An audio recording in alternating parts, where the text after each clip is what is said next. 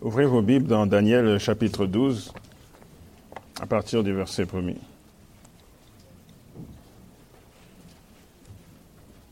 Daniel chapitre 12, à partir du verset 1er.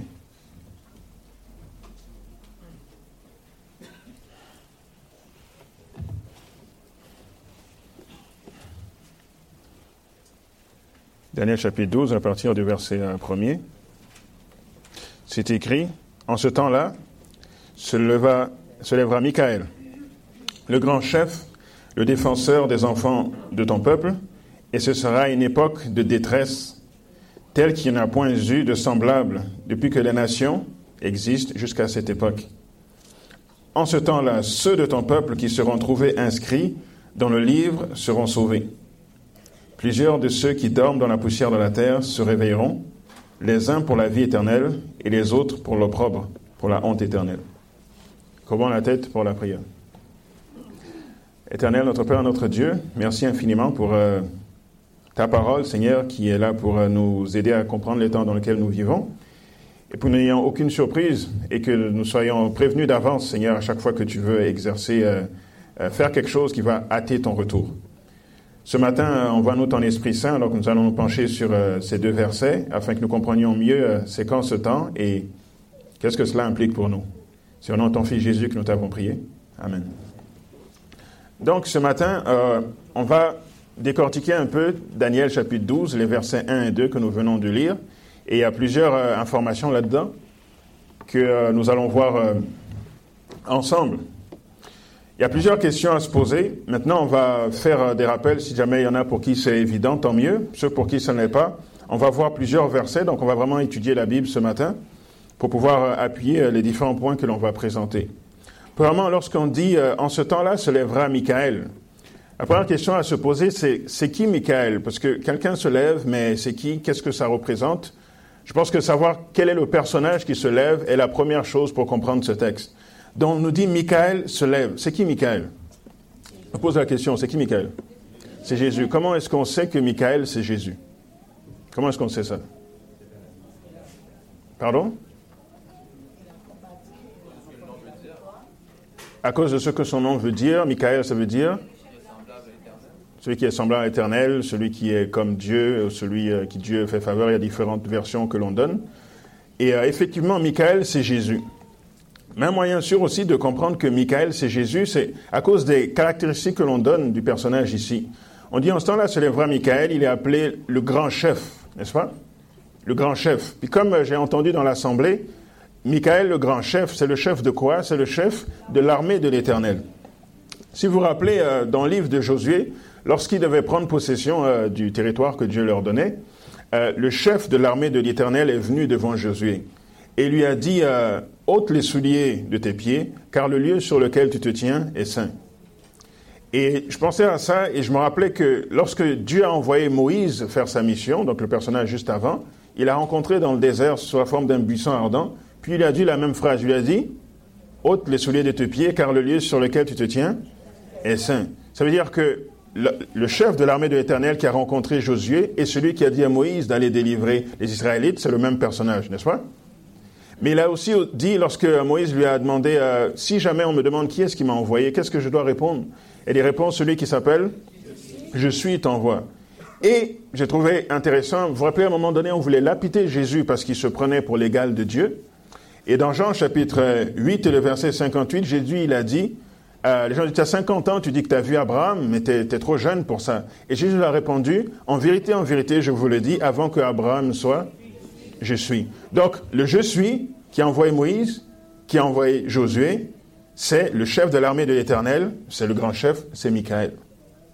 Donc celui qui se lève là, c'est Jésus-Christ. Donc ça représente le retour de Jésus-Christ, ça représente la dernière phase de l'histoire de ce monde. Autre chose intéressante par rapport à Michael, c'est que c'est la conclusion du livre de Daniel, le chapitre 12. Il n'y en a pas d'autres. Donc quand Michael se lève, c'est la conclusion. Si vous pouvez lire le reste du chapitre, Dieu ferme ce qu'il voulait nous montrer à travers ce livre et nous montre plusieurs choses. Si vous vous rappelez, dans le chapitre 2, on parle de la vision du roi, qui est sous la forme d'une statue, et la vision termine par une pierre qui frappe les pieds de la statue et qui devient une montagne qui remplit toute la terre.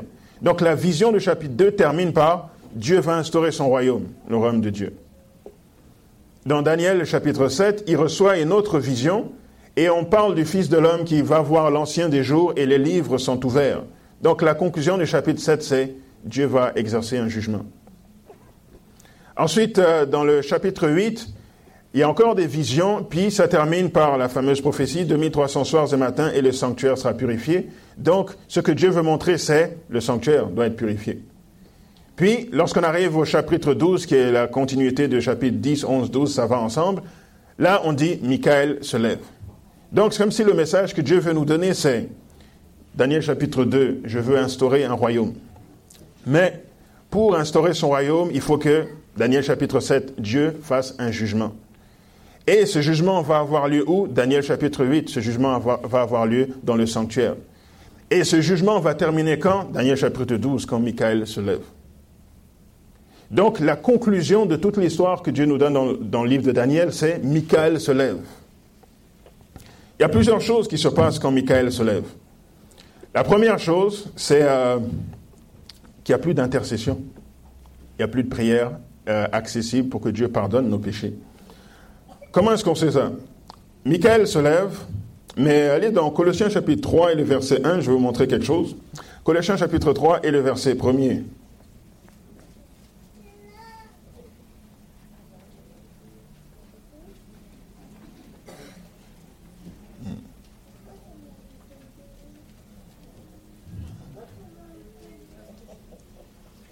Colossiens chapitre 3 et le verset 1. C'est écrit, euh, ce que vous êtes, Colossiens 3 verset 1. C'est écrit ici, donc vous êtes ressuscité avec euh, Christ. Cherchez les choses d'en haut, où Christ est quoi? Est assis à la droite de Dieu. Donc Christ est assis à la droite de Dieu. Retenez les autres textes, je ne vais pas vous demander d'y aller, mais je vous les lis. Dans Hébreu chapitre 8, euh, verset 1, on dit la même chose. Le point capital de ce qui vient d'être dit, c'est que nous avons un tel souverain sacrificateur qui s'est assis à la droite du trône de la majesté divine dans les cieux. Dans Hébreu 12, 10, euh, verset 12, ça dit la même chose. Lui, après avoir souffert un seul sacrifice pour ses péchés, s'est assis pour toujours à la droite de Dieu. Et dans Hébreu 12, verset 2, ça dit encore la même chose. Ayant les regards sur Jésus, le chef et le consommateur de la foi, qui en vue de la joie qui lui était réservée, a souffert la croix, méprisé l'ignominie, et s'est assis à la droite du trône de Dieu. Donc dans chacun de ces versets, Jésus monte et est toujours assis à la droite de Dieu. Mais dans le chapitre 12 de Daniel, Michael, Jésus se lève. Pour comprendre ce que ça veut dire, Michael se lève, je vous fais un résumé, on ne va pas aller là-dedans, mais vous vous rappelez l'épisode où Étienne a été lapidé dans Actes chapitre 7 Avant qu'il soit lapidé, on a dit qu'il a eu une vision, il a revu euh, le ciel et il a vu Jésus debout à la droite du Fils de Dieu. C'était la fin d'une prophétie des 70 semaines. Michael, Jésus, en se levant, il voulait dire, le temps que j'ai donné au peuple juif, c'est terminé pour qu'il soit la nation spéciale. Maintenant, je vais utiliser les païens pour proclamer le message. Mais ça, c'était juste pour le peuple juif, la fin des prophéties des 70 semaines. Par contre, dans Daniel 12, lorsque Michael se lève, c'est la même chose, mais c'est la fin du temps de probation pour toute la planète. Ceux qui ont accepté Jésus seront sauvés, ceux qui l'ont pas accepté seront perdus la destinée de tout le monde est fixée. C'est ce qu'on lit dans Apocalypse 22, verset 11. Que celui qui est juste soit encore, que celui qui est injuste, pardon, soit encore injuste, que celui qui est souillé se souille encore, que celui qui est juste pratique encore la justice et que celui qui est saint se, se sanctifie encore. Donc quand Michael se lève, l'intercession est terminée. Donc ceux qui vont être vivants quand Michael se lève doivent passer un dernier temps sans intercesseur. Ça veut dire que si dans cette période quelqu'un pêche, il ne peut plus prier pour que Dieu lui pardonne. Maintenant, l'autre chose intéressante, c'est que quand Michael se lève, il s'est juste levé, il n'est pas encore revenu sur la terre. Est-ce que vous voyez ça? Ça se passe au ciel, ce n'est pas sur la terre. Donc Jésus se lève à un moment donné au ciel, il n'est pas encore revenu. Mais entre le temps où il se lève et le moment où il arrive sur la terre, ceux qui sont vivants doivent vivre sans intercesseur. C'est-à-dire ceux qui sont vivants doivent vivre une vie avec zéro péché. Parce que si tu pêches, il n'y a plus personne à qui euh, exprimer, euh, à demander pardon, n'est-ce pas, pour que ton péché soit effacé. Ça veut dire que ceux qui vont passer à travers ce temps et qui sont sauvés, Dieu leur a fait tellement confiance, ils ont tellement développé un caractère semblable à celui de Dieu, qu'ils seront capables de passer la période sans intercesseur. Ça ne veut pas dire sans Saint-Esprit, parce que sans le Saint-Esprit, on va toujours pécher, mais ça veut dire sans faillir, sans faute. Donc vous et moi aujourd'hui, on fait toutes sortes de fautes, on se relève, on apprend à marcher avec Jésus, mais l'objectif, c'est qu'à un moment donné, on n'ait plus besoin d'aller demander pardon. Vous vous rendez compte? Où notre vie est tellement parfaite qu'on n'a pas besoin de demander pardon. Tous nos péchés ont déjà été effacés. Donc ça, c'est la chose qui se passe quand Michael se lève. Une autre chose qui se passe, euh, toujours verset 1, ça termine en disant, en ce temps-là, ceux dans ton peuple qui seront trouvés inscrits dans le livre seront, seront sauvés, dans le livre. Alors pour exercer le jugement, Dieu a des outils et il a des livres. Ou pour peut-être autre chose que des livres, mais en tout cas pour qu'on puisse comprendre, on nous dit des livres. Dieu a trois livres dans le ciel avec lesquels il opère le jugement. Ce premier livre dont on parle ici, c'est le livre de vie. Apocalypse 3, verset 5. Ça dit, celui qui vaincra soit revêtu ainsi de vêtements blancs. Je n'effacerai point son nom du livre de vie. Et je confesserai son nom devant mon Père et devant ses anges. Donc, Dieu a un livre où il écrit euh, le nom, juste le nom de toutes les personnes qui le confessent, toutes les personnes qui rentrent à son service. Vous pouvez lire euh, le livre de la trahison des siècles, il y a un passage là-dessus. Euh, page 523 le paragraphe 1, où ça dit que le livre de vie renferme le nom de toutes les personnes qui sont rentrées au service de Dieu. Donc, à partir du moment où j'accepte Dieu, je me fais baptiser, mon nom est écrit dans le livre de vie. Jésus avait dit à ses disciples, ne vous réjouissez pas que les démons vous sont soumis, mais réjouissez-vous que votre nom est écrit dans les cieux. Et ça faisait référence à ce livre, le livre de vie. Paul disait qu'il avait des compagnons de service qui étaient en œuvre avec lui, dont le nom était écrit dans le livre de vie. Puis comme on a dit dans l'Apocalypse, Dieu veut écrire notre nom dans le livre de vie. Mais c'est juste un nom. Moïse, lorsque le peuple était rebelle envers lui, a répondu Efface-moi de ton livre. Ça faisait encore référence au livre de vie. Mais Dieu a un deuxième livre. Il faut aller dans Malachie chapitre 3 et le verset 16. Malachie chapitre 3 et le verset 16.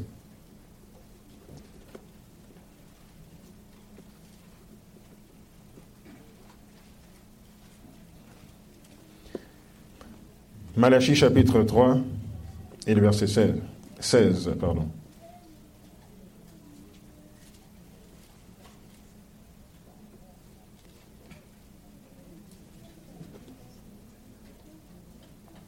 Malachie chapitre 3 et le verset 16. C'est écrit Alors ceux qui craignent l'Éternel se parlèrent l'un à l'autre. L'Éternel fut attentif et il, il écouta. Et un livre de quoi? Un livre de souvenirs fut écrit devant lui pour ceux qui craignent l'Éternel et qui honorent son nom. Donc le deuxième livre que Dieu utilise, c'est le livre des souvenirs. Maintenant, qu'est-ce qu'il y a dans ce livre des souvenirs? Il y a tous les actes de piété, toutes les bonnes actions que vous et moi avons faites, juste les bonnes actions. On a l'exemple de ça dans Néhémie 13, verset 14, n'allez pas là, mais c'est écrit Souviens-toi de moi, donc livre des souvenirs, souviens-toi de moi, Ô mon Dieu, à cause de cela, et n'oublie pas mes actes de piété à l'égard de la maison de mon Dieu et des choses qui doivent être observées. Donc tout ce que nous faisons comme bonnes actions sont écrits dans le livre des souvenirs. Donc on a le livre de vie où il y a juste les noms. Ensuite, il y a le livre des souvenirs où il y a toutes nos bonnes actions. Mais conclusion, ça doit être quoi le troisième livre? Parce que malheureusement, on ne fait pas que des bonnes actions, n'est-ce pas? Donc c'est quoi le, le troisième livre? C'est forcément le livre, le livre des péchés. Ecclésias chapitre 12 et le verset 14. Ecclésias 12, verset 14. C'est-à-dire, car Dieu amènera toute œuvre en jugement au sujet de tout ce qui est caché, soit bien, soit mal. Donc, vu qu'il y a soit mal, il a aussi tenu euh, un registre de, nos mauvaises actions. Et dans Ésaïe 65, verset 6 et 7, c'est qu'il met tout cela reste écrit devant moi. Je ne me tairai plus, je ne leur ferai payer jusqu'au bout, je leur ferai payer leurs crimes, dit l'Éternel. Donc les crimes, les mauvaises actions, Dieu dit, tout cela est écrit devant moi.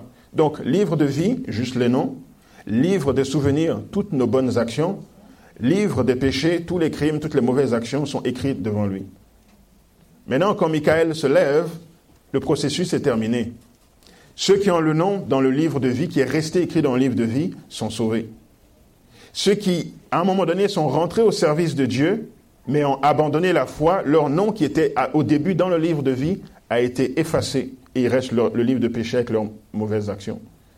Ceux qui n'ont jamais accepté Dieu, leur nom n'a jamais été dans le livre de vie, ils ont juste leurs mauvaises actions dans le livre de péché et leurs bonnes actions dans le livre des souvenirs. Mais comme nos actions ne nous sauvent pas, conclusion, les personnes sont perdues. Donc avec ces trois outils, Dieu opère le jugement. Autre chose qui se passe lorsque Michael se lève, au verset 2, c'est écrit plusieurs. Est-ce que vous allez, euh, allez dans Daniel 12, verset 2 Je vous donner le temps d'y aller. Daniel 12, verset 2. Daniel chapitre 12 et le verset 2.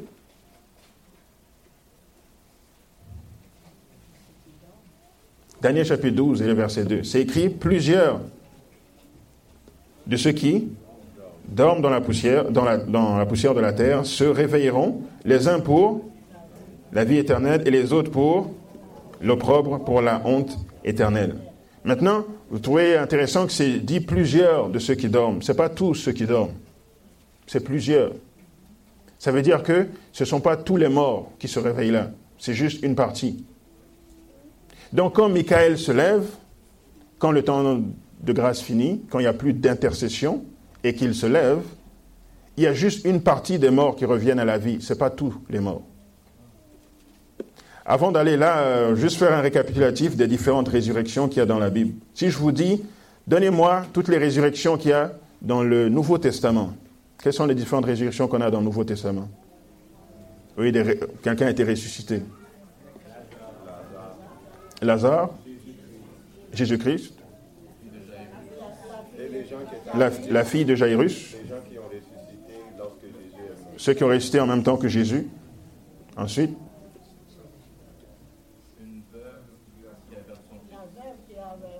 le fils de la veuve de la ville de Naïn, 5.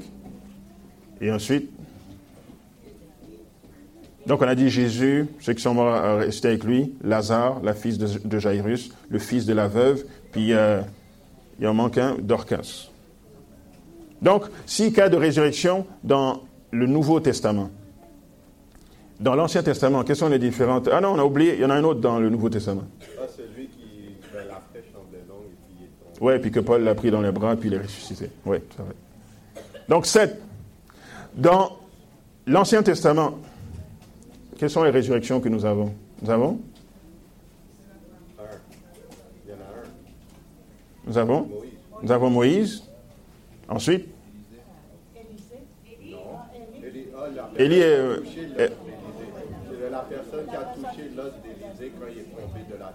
Oui, le prophète Élisée, lorsqu'il est mort, on a pris son corps, on l'a jeté dans un cimetière. Son corps a roulé, il a touché les autres quelqu'un, la personne est ressuscitée. Donc ça fait deux. Et puis L'enfant de la veuve de, de, de Sarepta, Élisée a ressuscité son fils après avoir euh, prié pour qu'elle ait un enfant, etc. Donc on a d'autres cas de résurrection dans l'Ancien Testament. Ancien Testament, Nouveau Testament. Tout cela sont des symboles de ce que Jésus va accomplir à la fin des temps. Mais là, dans Daniel 12, on dit plusieurs de ceux qui sont dans la poussière de la terre, euh, qui représentent les morts, vont se réveiller, mais juste une partie. Ce n'est pas tous. Vous vous rappelez, dans le livre d'Apocalypse 20, on dit qu'il y a une première résurrection, puis il y a une deuxième résurrection. Qui est-ce qui a part à la première résurrection? Ce sont sont les sauvés. Qui est-ce qui a part à la deuxième résurrection Ce sont? Ce sont les perdus. Mais là, on vient de lire qu'il y a juste une catégorie de personnes. Et là-dedans, il y a les deux. Il y a des gens qui sont sauvés, il y a des gens qui sont perdus. Est-ce que vous avez vu ça? Plusieurs de ceux qui dorment dans la poussière de la terre se réveilleront les uns pour la vie éternelle et les autres pour l'opprobre, la honte éternelle. Donc ce n'est pas la première résurrection et ce n'est pas non plus la deuxième résurrection. Parce qu'ici, il y a les deux mais juste une partie. C'est une résurrection spéciale qui a lieu avant la première résurrection. Alors, au cas où ce concept serait euh, nouveau pour vous, lorsque Jésus revient, il arrive sur la terre, il va ressusciter toutes les personnes qui ont cru en lui, les bons, n'est-ce pas, depuis Adam jusqu'à son retour. Ça, c'est la première résurrection. Ensuite, il y a les mille ans au ciel, puis quand il revient sur la terre, avant d'exercer son jugement, il va ressusciter cette fois toutes les personnes qui ont été hostiles à lui depuis Adam jusqu'à son retour. Mais quand il se lève au ciel, avant même qu'il arrive sur terre, il y a des gens qui ressuscitent sur la terre. Jésus n'est pas encore revenu. Et dans ce, groupe, il y, a, il y, a, ceux qui sont sauvés et il y a ceux qui sont perdus. Je ne sais pas si vous vous rappelez dans... Ben, c'est juste un exemple que je donne, mais allez dans Matthieu chapitre 26 et le verset 63. Matthieu 26 et le verset 63.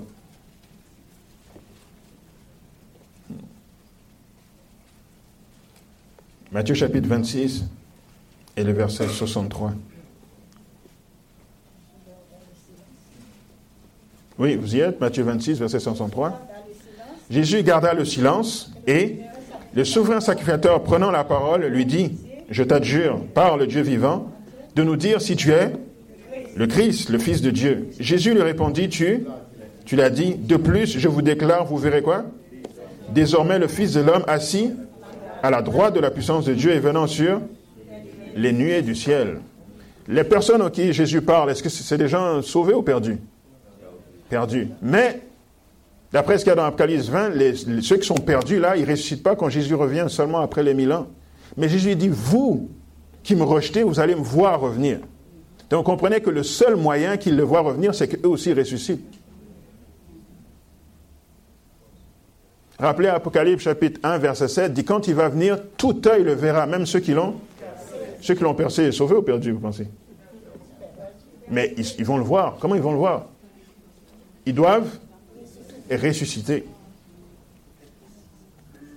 Donc je ne vais pas vous lire euh, tous les passages par rapport à ça, parce qu'il y en a que je n'ai pas trouvé des traductions euh, en français.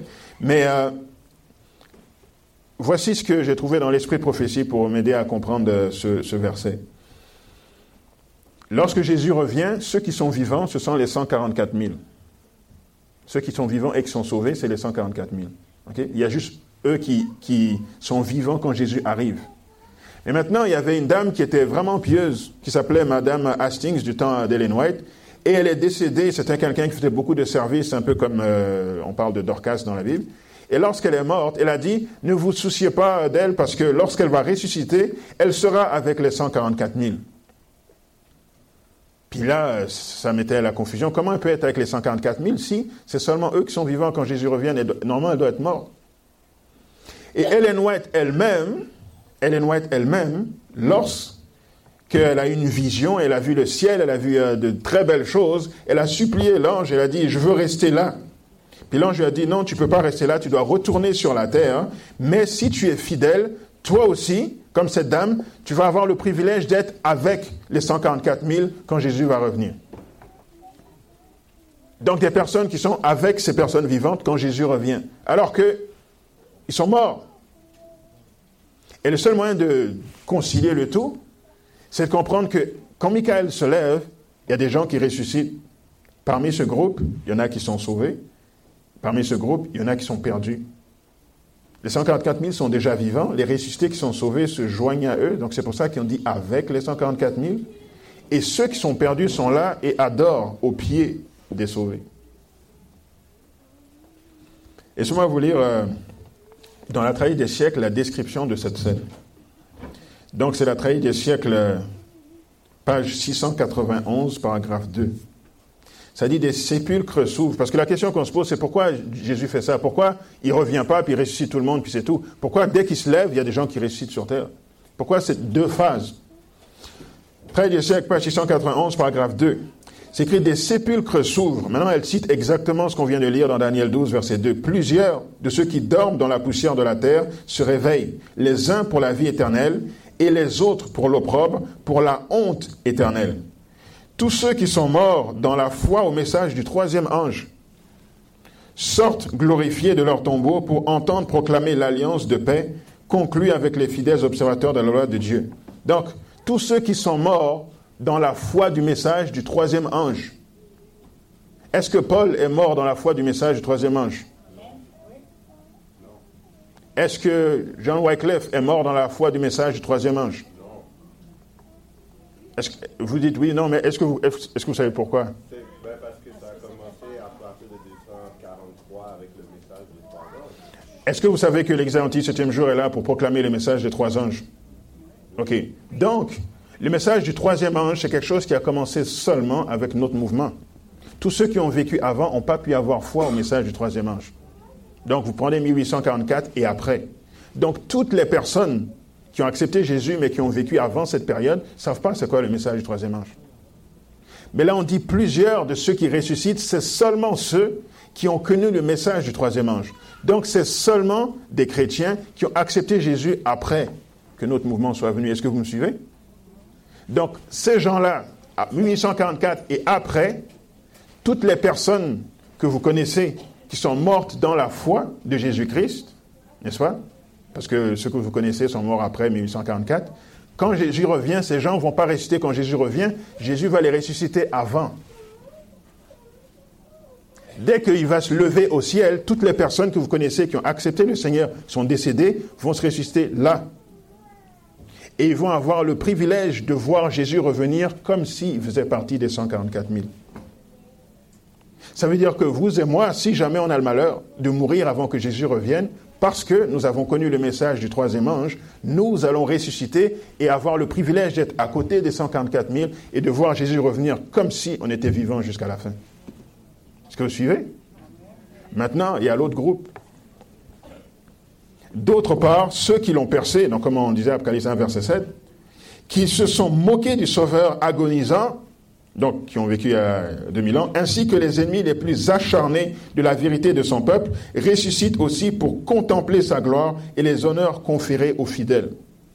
Donc les pires ennemis du Christ depuis Adam jusqu'à son retour, il va les ressusciter, juste les pires ennemis, juste pour qu'ils puissent voir la gloire que Jésus a dit, désormais vous verrez le Fils de l'homme venir sur les nuées, et pour qu'ils puissent reconnaître que les fidèles avaient raison. Donc là-dedans, vous pouvez mettre Hérode, vous pouvez mettre tous les pires ennemis de, Christ que vous pouvez imaginer dans l'histoire. Il va pas. Donc, il y en a, si vous me suivez bien, il y en a qui vont mourir trois fois. Ils vivent leur première vie, ils rejettent Jésus, ils meurent.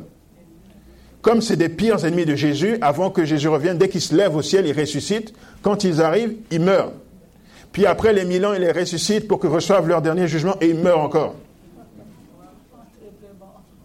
Donc il y en a qui vont mourir trois fois.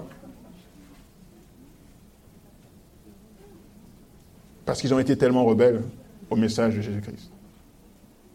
Donc c'est ça, la résurrection spéciale qui se passe. Maintenant, ça explique le verset suivant que je vais vous lire dans Apocalypse, allez dans Apocalypse chapitre 14, le message des trois, des trois anges. Apocalypse chapitre 14, ça explique le verset suivant que je n'arrivais pas à comprendre avant. Mais avec la lumière sur euh, la résurrection spéciale, c'est bien plus facile.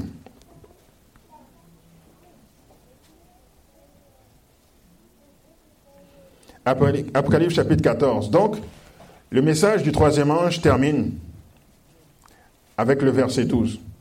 Vous êtes au verset 12, Apocalypse 14, verset 12. C'est écrit, c'est ici la persévérance des saints qui gardent les commandements de Dieu et la foi de Jésus. Verset 13. Et j'ai entendu du ciel une voix qui disait, heureux, qui, qui, disait, pardon, écrit, heureux, pardon, dès à présent, qui ça? Les morts qui meurent dans le Seigneur. Oui, dit l'Esprit, afin qu'ils se reposent à leurs œuvres, car leurs œuvres les suivent. Donc il dit heureux, dès à présent. Pourquoi dès à présent? À partir du message troisième ange. C'est la fin du message troisième ange. Qui ça? Les morts. Pourquoi eux, ils sont heureux dès à présent? C'est parce que ceux-là, comme on vient d'expliquer, vont avoir part à la résurrection spéciale. Le privilège de voir Jésus revenir comme s'il faisait partie des 144 000. Donc, quand Michael se lève, il y a la résurrection spéciale. Quand Michael se lève, il y a autre chose euh, intéressante, c'est que le verset commence disant, euh, Daniel 12, verset 1, En ce temps-là, c'est quoi ce temps-là? En ce temps-là se lèvera Michael. Maintenant, euh, ce que je vous ai lu, honnêtement, en ce temps-là, c'est début chapitre 12. Si vous voulez comprendre, il faut lire la fin du chapitre 11. Mais la fin du chapitre 11, honnêtement, c'est pas facile à comprendre. C'est vraiment pas facile à comprendre. Donc je vais vous lire, puis après je vais vous dire comment je fais pour un peu démystifier cela. Lisons à partir du verset 43. Euh, Daniel chapitre 11, à partir du verset 43, c'est dit, il se rendra maître des trésors d'or et d'argent, de toutes les choses précieuses de l'Égypte. Les Libyens et les Éthiopiens seront à sa suite. Des nouvelles de l'Orient du septentrion viendront l'effrayer, et il partira avec une grande fureur pour détruire et exterminer des multitudes. Il dressera les tentes de son palais entre les mers, vers la glorieuse et sainte montagne, puis il arrivera à la fin sans que personne lui sorte en aide. Ensuite, en ce temps-là, mais est-ce que quelqu'un a compris Qu'est-ce que ça dit avant? C'est vraiment pas évident, n'est-ce pas? Mais c'est en ce temps-là. Alors, l'aide, c'est que le livre La Trahi des siècles est un excellent commentaire de Daniel et Apocalypse. Et elle donne les choses dans l'ordre chronologique. Quand on a lu la résurrection spéciale, c'est dans le chapitre 40 qui s'appelle la délivrance. Donc il y a Daniel chapitre 12, le verset 2. Elle commence le chapitre d'avant, le chapitre 39, s'appelle le temps de détresse, par Daniel chapitre 12, verset 1. En ce temps-là, Michael se lèvera, puis elle développe. Donc on a la délivrance, on a le temps de détresse. Donc en ce temps-là, c'est quoi? C'est le chapitre d'avant. Le chapitre d'avant s'appelle l'avertissement final. Ça veut dire que le temps où Michael se lève, c'est le temps où vous et moi, si nous sommes là jusqu'à ce que ce moment arrive, nous faisons partie de ceux qui donnent l'avertissement final. Autrement dit, le grand cri, le dernier message qui pousse les gens à accepter le Seigneur juste avant que Jésus revienne, juste avant que Michael se lève. Donc lorsqu'on a lu au verset 44, euh, des nouvelles de l'Orient du septentrion viendront l'effrayer et il partira avec une grande fureur pour détruire et exterminer des multitudes. Ça, ça fait référence à la dernière persécution vers le peuple de Dieu. Exterminer les multitudes, le peuple de Dieu qui prêche le message avec puissance. Et au verset 45, il dressera les tentes de son palais entre les mers, vers les glorieuses et saintes montagnes, puis il arrivera à la fin sans que personne lui soit en aide. Ok. Jésus, heureusement, fait plusieurs parallèles qui nous aident à comprendre cela, avec le temps de la fin. Lorsqu'on prêche le message avec puissance et qu'il revient, euh, par la même occasion, il y a la persécution qui vient avec... Euh, avec les calamités. Dans le livre de Matthieu, ses disciples lui demandent quels sont les signes qui seront pour la fin des temps. Et Jésus leur dit, il leur donne les signes pour la destruction de la ville de Jérusalem et leur donne par la même occasion les signes pour la destruction du monde à la fin des temps. Donc en allant voir ce que Jésus dit dans Matthieu chapitre 24, je peux mieux comprendre ce qu'il dit dans Daniel chapitre 11 où les versets sont plus compliqués. Et il leur dit dans Matthieu 24, verset 15, il parle de la destruction de Jérusalem et ça, c'est en parallèle avec ce qui se passe à la fin des temps. Donc il leur dit la chose suivante. C'est pourquoi lorsque vous verrez l'abomination de la désolation dont a parlé le prophète Daniel, établie en lieu saint, que celui qui lit fasse attention. Ça, c'est Matthieu chapitre 24, euh, verset 15. Donc il parle du prophète Daniel, et dit lorsque vous verrez l'abomination de la désolation dont parle le prophète Daniel, que celui qui lit fasse attention. Et là, il parle de faut fuir sans prendre, sans regarder ce que l'on a en arrière. Maintenant, l'abomination de la désolation, ça ne veut pas dire grand-chose pour, euh, pour nous. Mais dans toujours les évangiles, dans Luc, chapitre 21, et le verset 20, Jésus dit la même chose, mais il donne d'autres termes. Il leur dit, lorsque vous verrez Jérusalem investie par des armées, sachez que sa désolation est proche. Donc, il dit aux chrétiens, lorsque Jérusalem, des armées vont venir, entourer la ville, vous savez que la fin de Jérusalem est proche fuyez dans les montagnes. Ceux qui se rappelaient de ces paroles de Jésus, effectivement, quand l'armée romaine est venue, ils ont dit, ah, Jésus a dit, lorsque vous verrez Jérusalem investi par des armées, il faut fuir. Donc le dévastateur, c'est Rome. Son abomination, c'est l'idolâtrie qu'il apporte. Parce que les Romains venaient avec, euh, ils adoraient d'autres dieux, et ils venaient poser des étendards romains sur les saintes collines qui entourent Jérusalem. Donc c'est comme une abomination de venir mettre un objet païen sur une colline sainte. Ils venaient planter leur étendard avec leur drapeau d'adoration de leur dieu Mitra. Et ils voyaient là euh, un dessin d'un aigle avec un cercle autour, avec des branches. L'aigle, dans une de ses pattes, il tient des branches, et dans l'autre patte, il tient euh, trois flèches. Ça, c'est l'abomination des Romains, du dévastateur. L'adoration du Dieu soleil, versus l'adoration du vrai Dieu. Quand vous verrez ça, il leur dit, fuyez. Maintenant, le livre, La trahie des siècles, commence avec la destruction de Jérusalem et elle fait ce commentaire. Donc page 31, c'est le premier, un des premiers euh, chapitres, le premier chapitre, et dit Aucun chrétien ne périt dans la ruine de Jérusalem parce qu'ils sont rappelés ce que Jésus a dit lorsque vous verrez Jérusalem investie par des armées. Donc il n'y a pas un seul chrétien qui est mort lorsque les Romains sont venus et ont détruit la ville. Parce qu'ils ont suivi les paroles de Jésus. Voici le dévastateur, c'est les Romains. Leur abomination, c'est leur euh, étendard avec l'adoration du Dieu soleil. Pourtant, il y a eu des atrocités dans la ville. Ceux qui sont restés, qui sont rebellés, sont morts de faim. Des femmes ont parlé avec d'autres femmes pour partager leurs enfants, manger leurs enfants pour pouvoir euh, survivre, tellement qu'il y avait la famine. Ceux qui sortaient, euh, les Romains les crucifiaient à l'envers et tout, autour de la ville, pour donner un exemple. Si tu sors, voici ce qui t'attend. Mais aucun chrétien n'est mort parce qu'il se rappelait ce que Jésus avait dit. Maintenant, ce qui est intéressant, c'est que je ne vous ai pas donné euh, l'image aujourd'hui, mais l'abomination du dévastateur quand emmenait les Romains, ce drapeau-là, avec le dieu Mitra, avec l'aigle qui a dans sa patte tient d'un côté une branche et puis dans l'autre des trois flèches, c'est exactement le même symbole euh, pour les États-Unis d'Amérique. C'est quoi l'animal qui représente les États-Unis C'est un aigle. Maintenant, si vous voyez, regardez le symbole sur US Navy, vous avez un aigle avec un cercle autour. Dans une patte, il tient une branche, puis dans l'autre, il tient trois flèches. Exactement la même chose que les Romains avaient. Vous pouvez trouver ça sur le billet de 1 dollar aussi. Allez vérifier.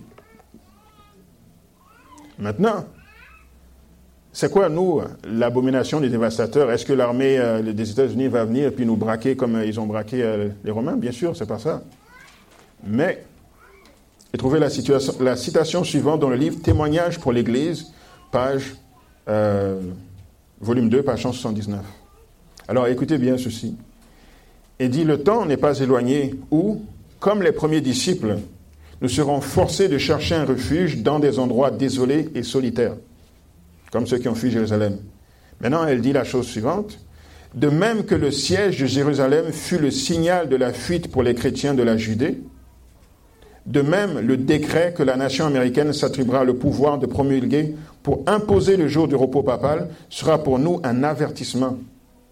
Le moment sera venu de quitter les grandes villes et de s'apprêter à sortir des petites agglomérations pour gagner des lieux retirés dans les montagnes. Pour eux, l'abomination des dévastateurs, c'est les Romains qui arrivent, plantent leur étendard. Pour nous, l'abomination du dévastateur, c'est les États-Unis qui arrivent et qui disent il faut adorer le dimanche. Quand ça, ça arrive, il faut fuir les villes.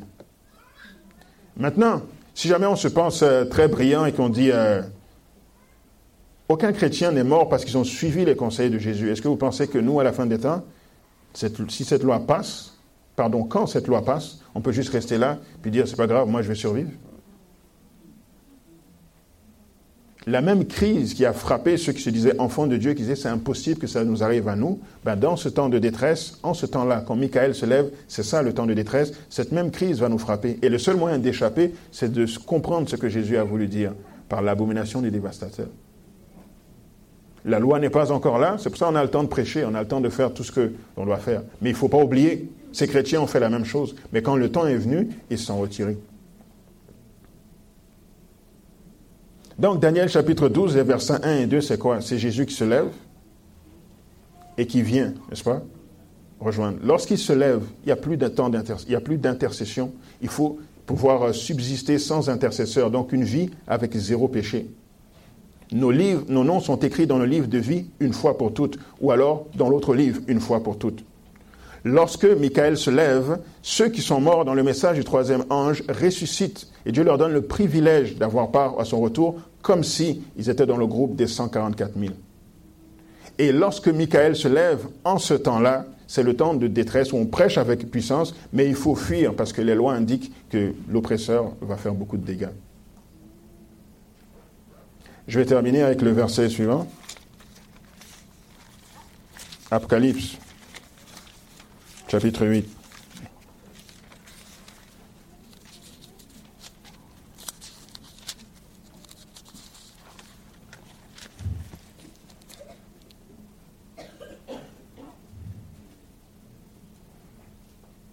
Apocalypse chapitre 8, verset 1er. C'est écrit, quand il ouvrit le septième sceau, il y eut dans le ciel un silence d'environ quoi? Une demi-heure. Et je vis cet ange, etc. Donc il y a sept sceaux.